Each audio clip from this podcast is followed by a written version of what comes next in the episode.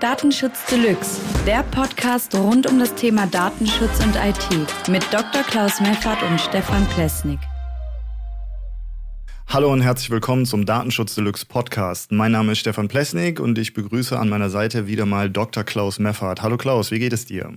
Hallo Stefan, mir geht's gut. Ich hoffe, dir geht's gut. Ebenso äh, und den Zuhörern auch. Ähm, freut mich, dass wir wieder in unserer Runde zusammenkommen.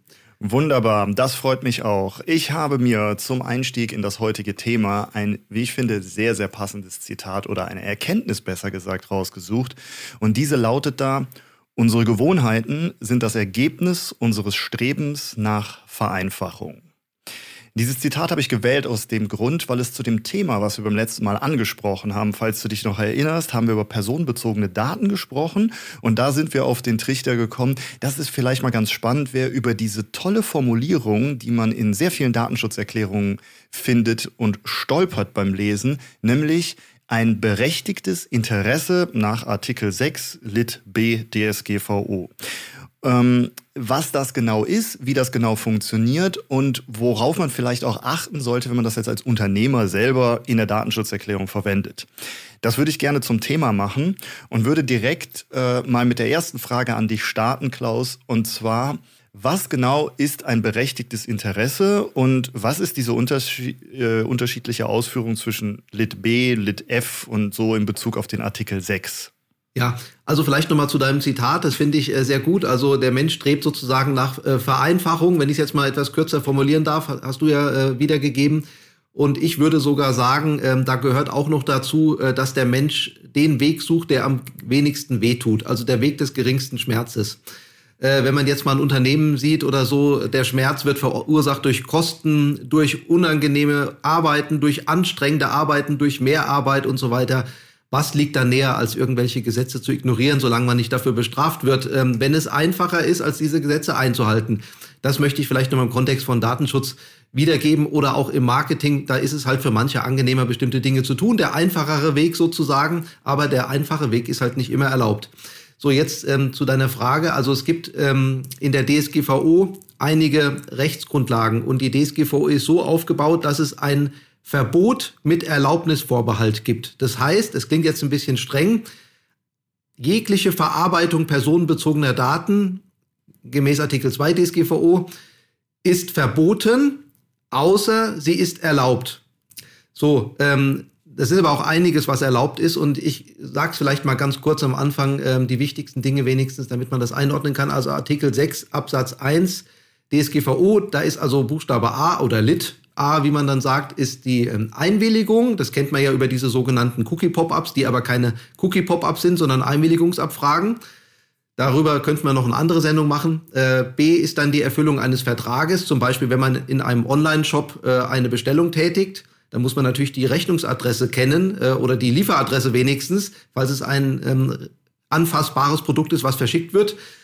Äh, C ist die, Artikel 6 Absatz 1 Buchstabe C ist die ähm, Erfüllung einer rechtlichen Verpflichtung. Das ist zum Beispiel, wenn man eine Steuererklärung abgeben muss, da muss man ja auch als Unternehmer zum Beispiel Rechnungen einreichen. Und da stehen natürlich auch Daten drauf, aber die muss man eben geben.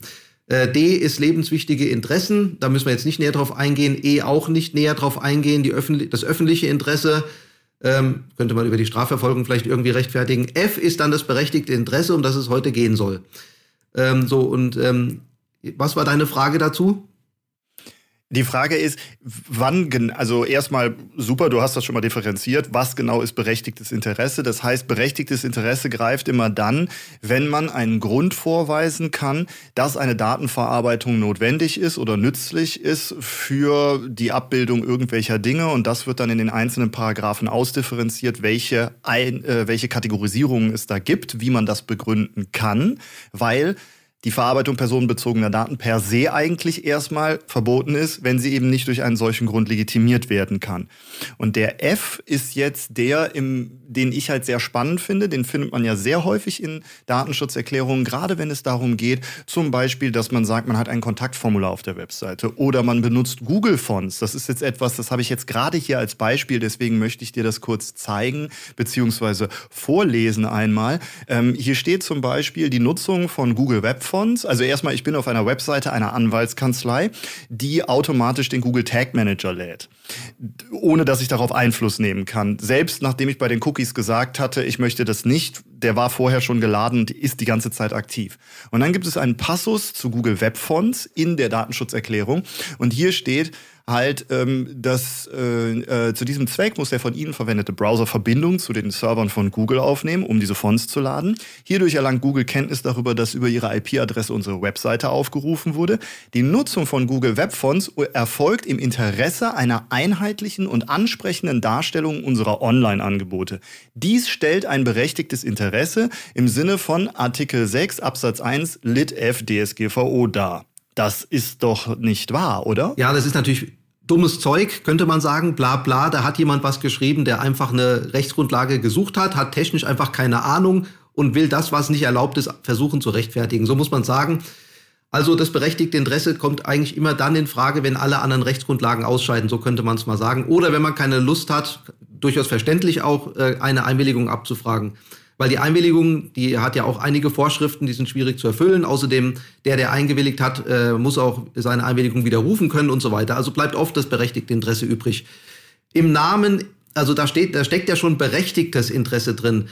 Manche schreiben unser berechtigtes Interesse. Das ist nicht ein einseitiges berechtigtes Interesse, das muss zweiseitig betrachtet werden. Das heißt, sowohl der, also bleiben wir bei dem Google Fonts Beispiel von dir, der, der die Google Fonts auf seine, also Google Fonts, vielleicht nochmal zur Einordnung, das sind Schriften, die von Google-Servern geladen werden. Das sind nicht, das sind keine Schriften, die Google erstellt hat oder wo, für die Google ein Copyright oder Urheberrechte oder hätte oder sowas, sondern Google hat eine Plattform, Google Fonts Plattform, da kann jeder beliebige Designer weltweit, du, ich und 900 Millionen andere auch, die Schriften designen würden, ihre Schriften hochladen und Google stellt gnädigerweise ein Webspace zur Verfügung und eine Verwaltungsoberfläche, damit andere, wie diese Rechtsanwaltskanzlei, diese Schrift ähm, auf ihrer Webseite einbinden, damit Google weiß, dass jemand die Webseite besucht hat. Denn diese Daten über den Besucher kann nämlich Google monetarisieren. Deswegen macht es Google mit diesen Schriften. So, und ähm, da ist es so, die Anwaltskanzlei hat natürlich, hat natürlich ein Interesse, erstmal nicht berechtigt, sondern ein Interesse daran, dass ihre Webseite ordentlich äh, dargestellt wird. Dafür nehmen sie Google Fonts. Und jetzt muss man prüfen, ob die betroffene Person, also du und ich und alle anderen Besucher der Webseite dieser Kanzlei, äh, damit äh, ein Problem haben könnten. Äh, und wir haben damit ein Problem, weil Google nämlich diese Daten verwendet, um Nutzer nachzuverfolgen. Äh, das ist so, dass Google in seinen Google Fonts Datenschutzbestimmungen erklärt das so, als wenn jemand das liest, der keine Ahnung hat oder nicht tiefer nachdenkt, ist ein bisschen kompliziert geschrieben extra von Google, dann denkt man, ach Google speichert doch die IP-Adresse gar nicht, schreiben die. Also erstmal kann man fragen, ist es wahr, was da steht? Gehen wir mal davon aus, dass es wahr ist. Zum Zweiten muss man die IP-Adresse auch nicht speichern, um ähm, die IP-Adresse zum personenbezogenen Datum zu machen. Da könnte man wieder eine eigene Sendung zu machen. Ich gebe es nur ganz kurz wieder. Ich kann auch ähm, statt der ich, ich hashe die IP-Adresse, also überführe sie in einen Wert, zum Beispiel 4711, und das mache ich eindeutig. Also jede IP-Adresse, die reinkommt, kriegt einen eindeutigen Wert. Also wenn dieselbe IP-Adresse reinkommt, kriegt sie denselben Wert wieder wie vor zehn Minuten. Da aber die ähm, selbe IP-Adresse denselben Wert wieder bekommt, kann ich auch nachvollziehen, welche, dass dieser Besucher vor zehn Minuten schon mal da war, auch wenn ich die IP-Adresse gar nicht gespeichert habe. Also das nur, das ist versteht eigentlich jeder, äh, wenn man das mal technisch betrachtet. Ich habe es jetzt sehr kurz gesagt, so dass es vielleicht nicht jeder versteht, aber da können wir eine eigene Sendung machen. Also wir werden nachverfolgt, da habe ich keine Lust dazu.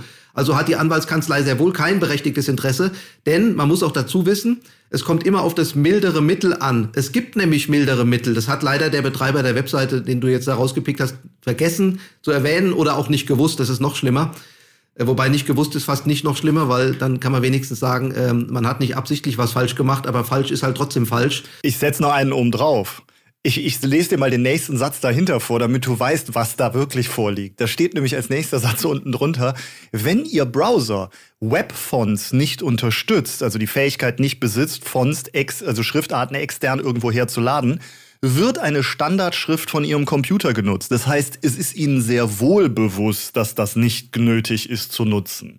Das heißt, Sie begründen sogar Ihr nicht berechtigtes Interesse dann im nächsten Satz, wenn ich das hier an der Stelle richtig einordne, oder? Ja, also nicht ganz. Da könnte man schon sagen, ähm, die, zwar wird dann die Webseite mit den lokalen Schriften ersatzweise sozusagen anders dargestellt, aber nicht so schön wie eigentlich äh, möglich. Aber man muss gar nicht so weit gehen, denn man kann diese Google Fonts einfach lokal herunterladen. So, und dann, wenn man das natürlich nicht kann, weil man und auch keine Lust hat, jemanden zu bezahlen, der das macht, dann geht's natürlich nicht. Aber ich muss auch einen Steuerberater bezahlen, damit meine Steuererklärung als Unternehmer ähm, gemacht. Das kann ich mir auch nicht aussuchen. Und wenn ich selbst machen will, muss ich es halt richtig machen. Also ähm, man kann diese Schriften lokal herunterladen und dann kann man sie einbinden, ohne dass Google irgendwelche Daten bekommt. So, das ist das mildere Mittel. Und dann gibt's Leute, die sagen, ja, aber mit der Geschwindigkeit und der Wartbarkeit, das ist alles Bullshit. Ich habe das vor, glaube ich, zwei Jahren oder so untersucht und sehr länglich beschrieben.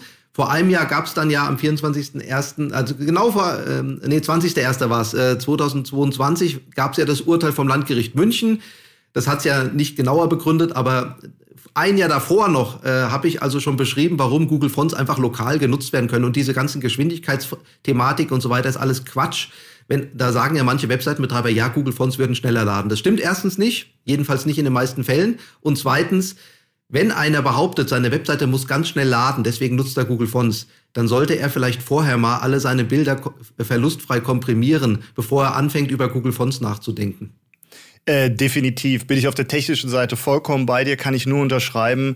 Ist äh, absoluter Mumpitz, gerade wenn man sich die Größen, äh, Dateigrößen von, von ähm, Schriftarten anguckt und äh, das Caching in den Browsern selbst. Wenn die, dat, wenn die Schriftart sogar lokal installiert ist, wird sie ja gar nicht gesourced, sondern wird lokal geladen. Also das funktioniert alles super und auch die lokale Ablage, da haben wir ja auch schon in Videos und Blogartikeln drüber gesprochen, wie das ganz einfach und gut umsetzbar ist. Ähm, was äh, ich jetzt spannend finde, ist ähm, in anderen Abschnitten, wie zum Beispiel die Tatsache, dass viele Webseiten besitzen ja zum Beispiel Kontaktformulare. Und da sehe ich dann auch immer die Begründung äh, mit dem berechtigten Interesse. Erstens äh, zum Beantwortung eines Anliegens wird dann LitF angeführt. Und wenn ähm, bestimmte Informationen geteilt werden, eben auch die Rechtsgrundlage der Verarbeitung äh, mit dem Vertragsabschluss, wenn man irgendwelche Kontaktformulare benutzt. Und da ist jetzt wieder meine Frage, du hast ja gesagt, berechtigtes Interesse, immer beidseitig betrachten. Okay, ich betrachte das jetzt beidseitig, sehe Kontaktformular, der äh, ist auf einer Webseite vorhanden. Ich sehe das berechtigte Interesse auf der Partei, die die Webseite betreibt. Die möchten eine einheitliche Form der Kontaktaufnahme haben über dieses Tool, weil das dann auch immer an die gleiche E-Mail-Adresse zum Beispiel im selben Postfach ankommt und alles schön sortiert ist. Kann ich verstehen. Berechtigtes Interesse in Bezug auf mich als Besucher ähm, ist dann aber ja eigentlich nicht so wirklich gegeben, weil ähm, der, du sagtest ja, gibt es einfachere Wege? Ja, natürlich gibt es die. Ich kann ja auch einfach die E-Mail-Adresse, die sowieso vorhanden ist, zum Beispiel die im Impressum steht, wo sie angegeben werden muss, oder die auf der Kontaktseite selbst angegeben ist, nutzen. Und dann habe ich ja einen sehr viel einfacheren Weg, der nicht zwingend erforderlich macht, dass ich über eine Webseite gehe, wo auf einem Server andere personenbezogene Daten verarbeitet werden. Ja, also ist das korrekt. Äh, naja, bei der, beim Kontaktformular wäre ich da jetzt nicht so streng. Vor allem ist es ja auch so, dass auch die IP-Adresse von dir, bei der, wenn du eine E-Mail abschickst, äh, übergeben wird. Also sogar der Name deines Rechners steht in deiner E-Mail drin, wenn du eine abschickst. Also ich, da sehe ich schon das berechtigte Interesse, äh, wenn man ein Kontaktformular anbietet. Du möchtest der, dem Website-Betreiber etwas mitteilen, der bietet dir ein Kontaktformular an, das kannst du benutzen. Das ist okay. Ähm, natürlich sollte in dem Kontaktformular nicht irgendwas abgefragt werden, vor allem nicht als Muskfeld, was du nicht angeben musst äh, oder willst. Also wenn du jetzt eine allgemeine Anfrage hast, dann musst du nicht deine Postleitzahl angeben oder deine Telefonnummer. Wenn du das freiwillig machst, ist eine andere Sache. Oder den Vornamen von dir. Also natürlich, Vorname, Nachname ist jetzt kein super wichtiges, äh, schlimmes Datum, aber wenn ich jetzt eine normale Frage habe an einen Website-Betreiber, dann muss ich eigentlich nicht meinen Namen angeben kann man drüber streiten, ob das so schlimm ist, aber äh, zumindest sollte man den Vornamen oder die Anrede nicht unbedingt, äh, auch im Newsletter vor allem. Im Newsletter erst recht nicht. Da muss ich nicht den Namen wissen von dem Newsletter-Empfänger. Dann, dann, dann schreibe ich einfach Hallo und nicht Hallo, Herr Plesnik. Äh, das kann man, glaube ich, verkraften als äh, Newsletter-Versender. Normalerweise, wie gesagt, Name, Name oder Pseudonym würde ich empfehlen oder nicht so viel Mussfelder. Ähm, die Nachricht selbst muss natürlich angegeben werden und die E-Mail-Adresse, an die man eine Antwort haben will, natürlich auch. Die gibt man ja sonst auch an, wenn man eine E-Mail abschickt, sonst kriegt man ja keine Antwort. Natürlich sollte da nicht Google Recapture geladen werden, um das Formular abzusichern, weil das äh, jedenfalls nicht ohne Einwilligung. Und wenn ich dann eine Einwilligung abfrage, äh, die ich auch noch bestätigen muss, damit ich ein Kontaktformular abschicken äh, kann, dann wird es schon wieder sehr schwierig. Absolut, gebe ich dir vollkommen recht. Aber nichtsdestotrotz habe ich auch schon erlebt. Also sogar doppelt und dreifach. Ja, also es gibt das. Es gibt Leute, die machen sich da so viel Gedanken drüber. Grundsätzlich denke ich persönlich, bei einer Newsletter-Anmeldung reicht die E-Mail-Adresse absolut aus, weil mir als Newsletter-Betreiber kann es relativ egal sein, ob der andere Empfänger seine, seine E-Mail-Adresse richtig eingibt, ob das eine echte ist oder eine unechte. Und des Weiteren, wie du schon sagtest, man braucht keine weiteren Personen personenbezogene Daten, um jemanden mit generischen, weil es sind ja allgemeine Informationen im Newsletter zu versorgen, die man auch an andere Empfänger, die einem unbekannt sein könnten oder sind, äh, verschicken kann. Deswegen braucht man hier ja eigentlich nur streng genommen wirklich nur die E-Mail-Adresse, damit man einen Sendepunkt ja. hat, wo die E-Mail ankommt. Ja, äh, stimmt. Äh, aber natürlich hat der äh, Newsletter-Absender, Newsletter-Versender schon ein Interesse daran zu wissen, ob deine Mailadresse, die du angegeben hast, auch deine Mailadresse ist. Also das muss er schon prüfen. Ansonsten gibst du meine Mailadresse an und ich krieg äh, E-Mails von jemand anders und der andere wäre dann verantwortlich dafür. Also ähm, da muss er schon Double Opt-in machen. Äh, ansonsten stimmt das aber, was du sagst. Richtig. Ja, das finde ich, äh, bin ich absolut bei dir. Das würde ich auch immer, wäre sozusagen mein nächster Satz danach gewesen. Aber du hast jetzt schon vorweggenommen, Double Opt-in absolut für, für alles, äh, wo personenbezogene Daten in Webseiten eingegeben sind, sollte ein Double Opt-in in irgendeiner Form herrschen. Einfach nur, damit man auch diese Rückfahrversicherung hat, wie du schon sagtest, dass da kein Betrug passiert, wo jemand die E-Mail-Adresse eines anderen eingibt. Oder noch schlimmer, man hängt in irgendeinem Spam-Bot-Netzwerk mit einem mal drin und die E-Mail-Adresse wird einfach so im ganzen Internet in irgendwelche Dinge eingegeben. Das soll ja auch schon häufiger ja, mal passieren. Also äh, vielleicht zum Double Opt-in, äh, es stimmt, was du sagst. Wenn man ganz sicher gehen will, dann sollte man so machen. Allerdings, äh, wenn mir jetzt irgendjemand eine Mail schreibt per, mit, mit seinem Mail-Programm und nicht per Kontaktformular, dann mache ich ja auch kein Double Opt-in und du auch nicht. Wenn du eine Mail von irgendjemandem kriegst, dann fragst du ihn nicht, sind Sie das gewesen, der mich angeschrieben hat. Das kann man im Zweifel machen. Man muss dazu wissen, dass es sehr einfach möglich ist. Ich habe es jetzt für eine Demo erst wieder gemacht für jemanden, der ein Datenschutzproblem äh, hatte und an mich herankam. Zur Demo, äh, man kann mit drei Zeilen Code ungefähr kann man eine Mail von jeder beliebigen Absenderadresse abschicken. Natürlich, wenn du an diese Mailadresse antwortest, kriege ich die Antwort nicht. Ähm, aber ich kann so tun, als wäre ich der Absender mit äh, angelamerkel.de oder sowas, ja, at angelamerkel.de. Äh, und ich kann auch ein Reply-to-Feld, also ein äh, Reply-to-E-Mail-Adresse angeben. Das heißt also, wenn du mir antwortest, wird automatisch die Antwortadresse gezogen aus der Mail, die ich dann wieder ganz anders wählen kann, sodass ich dann deine, deine Antwort auch lesen kann. Also, wenn man es genau nimmt, müsste man eigentlich bei jeder Mail, die man von jemandem bekommt, die ein bisschen merkwürdig vorkommt, äh, nachfragen, war das Ihre Mail? Der Hintergrund ist einfach, wenn ich antworte und äh, das sagen wir mal eine gewerbliche oder werbliche Antwort ist und der Empfänger ist nicht der, der, derjenige, der dir auch geschrieben hat, sondern der Absender hat die Mailadresse des Empfängers, des eigentlichen Absenders oder äh, gefälscht sozusagen, dann äh, könntest, könnte dir jemand vorwerfen, dass du ihm eine Werbemail geschrieben hast. Mhm. Das ist ein sehr spannendes Thema. Wir sind jetzt vom berechtigten Interesse vielleicht ein bisschen abgekommen, aber ich finde das sehr interessant. Und zwar ähm, halte ich das mal im Hinterkopf, denn ich denke, das könnten wir mal in einer Episode wirklich thematisieren. Äh, diese ganze Thematik Spam, Virus und E-Mail-Phishing, was da so alles passieren kann, weil da spielen ja die Prozesse, die du gerade beschrieben hast, doch technisch gesehen eine sehr wichtige Rolle. Aber finde ich immer sehr wichtig äh, zu gucken, wie kann ein Benutzer, der eben nicht so technisch versiert ist, sowas an, an, an bestimmten E-Mails oder Formaten eben auch erkennen. Äh, dazu hatte ich in der Vergangenheit vor einigen Monaten noch schon mal ein Video gemacht, wo ich äh, versucht habe, so ein bisschen zu erklären, wie ich das mache, wie ich da vorgehe und so eine E-Mail untersuche, wenn ich mir unsicher bin. Ähm, das also vielleicht als kleiner Hinweis, da kann man sich schon ein bisschen vorinformieren auf dem Datenschutz des Pflicht-Channel bei YouTube. Und sonst würde ich denken, machen wir das auf jeden Fall mal zu einem Thema in unserem Podcast, dass wir über E-Mail-Phishing und die Mechanismen dahinter und sowohl auch die Präventionsmechanismen auf Seiten der Besucher, Benutzer oder Empfänger äh, sprechen. Eine wichtige Frage zu dem berechtigten Interesse in Bezug auf die Cookies habe ich noch. Denn das ist jetzt etwas, das, das finde ich dann doch wirklich sehr komisch. Also hier steht in der Datenschutzerklärung, sofern durch einzelne von uns implementierte Cookies auch personenbezogene Daten verarbeitet werden, erfolgt die Verarbeitung gemäß Artikel 6 Absatz 1 Lit B DSGVO entweder zur Durchführung des Vertrags oder gemäß Artikel 6 Absatz 1 Lit F DSGVO zur Wahrung unserer berechtigten Interessen an der bestmöglichen Funktionalität der Webseite sowie einer kundenfreundlichen und effektiven Ausgestaltung des Seitenbesuchs. Das kann doch gar nicht passen. Naja, vielleicht schon, aber es ist natürlich äh, Geschwurbel und es sind Worthülsen. Also zunächst, bei Cookies werden immer personenbezogene Daten verarbeitet. Wer was anderes behauptet, äh, geht einfach an der Realität vorbei. Das ist technisch, ich habe es vor kurzem erst äh, im Artikel beschrieben, weil mit Cookies wird, wird halt immer die dummerweise die IP-Adresse des Besuchers übermittelt. Anders geht's gar nicht. Und die ist ja ein personenbezogenes Datum. Äh, und da ist auch egal, welcher Wert im Cookie drin steht. So, da muss man natürlich jetzt diese Allgemeinerklärung kann man natürlich jetzt nicht nehmen. Man muss sich einfach die Webseite angucken äh, und sagen, was sind denn da für Cookies? Und dann muss man pro Cookie prüfen, ist es denn überhaupt notwendig, dieses Cookie zu verwenden? Oder hat der Nutzer irgendeine Aktion ausgeführt, wie zum Beispiel die Auswahl einer Sprache bei mehrsprachigen Webseiten, die es rechtfertigt, dass dieses Cookie gesetzt wird? Also wenn jetzt zum Beispiel eine Sprachauswahl auf einer Webseite angeboten wird, Deutsch, Englisch äh, als Anzeigesprache, dann kann ich natürlich sagen, da darf ich das speichern, was der Nutzer ausgewählt hat, weil er möchte ja nicht auf jeder Seite, die er anklickt, dann, wenn er einen Link angeklickt hat auf der Seite, wieder sagen, ich möchte aber doch in Englisch haben. Also das ist okay. Äh, aber wenn ich jetzt natürlich Benutzer nachverfolge, dann darf ich dafür kein Cookie verwenden ohne Einwilligung. Oder selbst diese, ähm, da gibt's ja Cookie-Pop-ups, die setzen ein Cookie, bevor ich überhaupt irgendwas angeklickt habe, also so, bevor ich eingewilligt oder abgelehnt habe und die sagen dann, ja, wir wollen ja testen, ob ihr Browser Cookies setzen kann. Das ist auch, ich sag mal, technisch gesehen Blödsinn.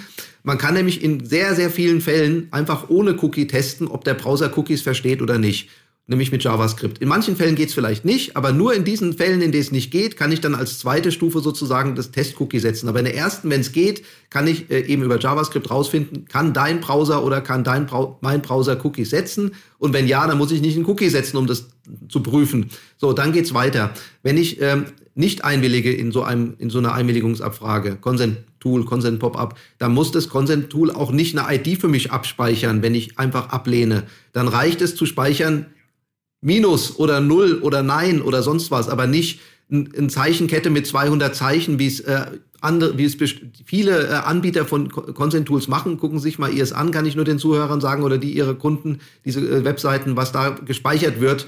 Da kann man im Firefox die Taste F12 drücken, da geht die Netzwerkkonsole auf, dann lädt man die Webseite und dann kann man im Webspeicher-Karteireiter äh, sozusagen die Cookies sehen die gesetzt werden. Und wenn da ein Cookie gesetzt wird bei einer Ablehnung, also Nicht-Einwilligung mit einem ganz langen Wert, dann ist es einfach Bullshit technisch gesehen, ja. Also außer jemand hat vorher eingewilligt und danach seine Einwilligung widerrufen, das ist was anderes. Aber wenn ich von vornherein ablehne, dann muss ich nichts abspeichern, außer dass abgelehnt wurde. Das mildere Mittel spielt immer eine Rolle. Also geht es in einer schonenden, datenschutzrechtlich gesehen schonenden Weise, ja, dann muss ich diese schonende Weise verwenden, wenn sie natürlich nicht übermäßig kompliziert ist oder so. Äh, wenn diese Möglichkeit gegeben ist, muss ich sie verwenden, siehe Google Fonts lokal einbinden. Und wenn es kein milderes Mittel gibt, dann kann ich über ein berechtigtes Interesse nachdenken. Okay, also, wenn wir das mal kurz zusammenfassen, und ich finde das sehr spannend, weil gerade in Bezug auf Cookies äh, wage ich stark zu bezweifeln, dass irgendwer, der darüber in der Datenschutzerklärung eine Ausführung schreibt, warum die zu welchem Zweck, wann, wie, wo äh, eingesetzt werden, überhaupt darüber im Bilde ist, was mit diesen Cookies wirklich passiert. Denn ich wage stark zu bezweifeln, dass die Leute, die eine Datenschutzerklärung ausarbeiten, das technische Know-how haben zu wissen, welches Cookie überhaupt gesetzt wird, wann und zu welchem Zweck. Also erstmal da, diese Diskrepanz wäre immer meine Empfehlung, sorgt dafür, dass die Leute, Leute, die die Webseite technisch ausgestaltet haben und für die Funktionalitäten auch dann, sage ich mal, äh, zuständig sind und äh, verantwortlich, äh, dass die eine ganz klare Erklärung darüber geben, welche Cookies werden denn überhaupt eingesetzt, warum zu welchem Zweck und so weiter, damit man in der Datenschutzerklärung halt zwischen Session Cookies, essentiell Marketing und was weiß ich in diesen Kategorisierungen, die da gemacht werden, auch wirklich einen Mehrwert erzeugt für den Besucher und zeigt, ich habe verstanden, worum es geht und wie kann ich das rechtfertigen. Zum berechtigten Interesse habe ich heute auf jeden Fall schon mal gelernt, berechtigt bedeutet nicht einseitig. Also unser berechtigtes Interesse ist schon mal totaler Mumpitz. Es gibt nur das berechtigte Interesse und das ist immer ein Dialog zwischen beiden Vertragsparteien, in dem Falle Anbieter und dem Abnehmer und dass es darüber hinaus dann eben auch so ist, dass wenn es ein milderes Mittel zur Durchführung gibt, dieses auch genutzt werden muss. Sonst erst über das berechtigte Interesse nachdenken. Also bitte nicht so, wie wir das hier im Beispiel heute ein paar Mal gesehen haben, einfach das berechtigte Interesse anführen, um sich eine Abkürzung zu wählen äh, zum Ziel, dass die Datenschutzerklärung vollständig ist. Denn das ist sie dann nicht. Gerade die Dinge, die wir heute ausführlich besprochen haben mit Google Web Fonts, Session Cookies und so weiter, haben ja schon gezeigt, da sind sehr viele Diskrepanzen in der Auslegung. Was ist ein berechtigtes Interesse? Wann ist es wirklich berechtigt und wann ist es eben nur das Interesse nach dem kürzesten Mittel? Ähm, sehr gut. Ich glaube, für das nächste Mal ähm, würde ich äh, würde ich wirklich vorschlagen, dass wir über die, an dieses Thema mit dem E-Mail-Phishing anknüpfen, weil das ist, glaube ich, etwas, was uns jeden Tag im Alltag mehrfach unterkommt, dass wir irgendwelche Spam erhalten und uns vielleicht zwischendurch mal unsicher sind, ist da vielleicht auch Wahrheit dran und sollte das so sein? Ähm, dann können wir auch noch mal auf die technische Ausgestaltung davon ausgehen, wie du das gerade besprochen hast, was man da so auf der technischen Ebene machen kann, um Nutzer in die Irre zu führen. Und ähm, ja, dann hoffe ich, dass alle in diesem Podcast ein bisschen was mehr über berechtigtes Interesse gelernt haben und wie man das auch wirklich rechtfertigen kann, auf welche Fallstricke man achten muss. Und äh, danke dir, Klaus, sehr herzlich für deine Ausführungen, bei denen auch ich wieder mal einiges lernen durfte. Ja, Stefan, vielen Dank fürs Gespräch, für deine tollen Fragen, sehr gute Zusammenfassung. Und ich möchte am Ende vielleicht auch noch mal kurz sagen, man sollte über den Nutzen äh, einer Funktion nachdenken, die man auf seiner Webseite nutzt oder verwendet. Und der Nutzen ist meistens nicht gegeben. Äh, so kann man es kurz zusammenfassen. Die meisten Webseiten kommen ohne Cookie-Pop-up aus. Das ist die Realität, die man einfach zur Kenntnis nehmen muss. Wunderbares Fazit, finde ich total cool. Sehr schön zusammengefasst. Und dann würde ich sagen an dieser Stelle vielen Dank, Klaus. Vielen Dank, liebe Zuhörer. Bis zum nächsten Mal. Ich verabschiede mich. Tschüss. Vielen Dank, Stefan. Vielen Dank fürs Zuhören. Tschüss. Das war Datenschutz Deluxe. Du willst mehr spannende Themen oder Kontakt zu uns?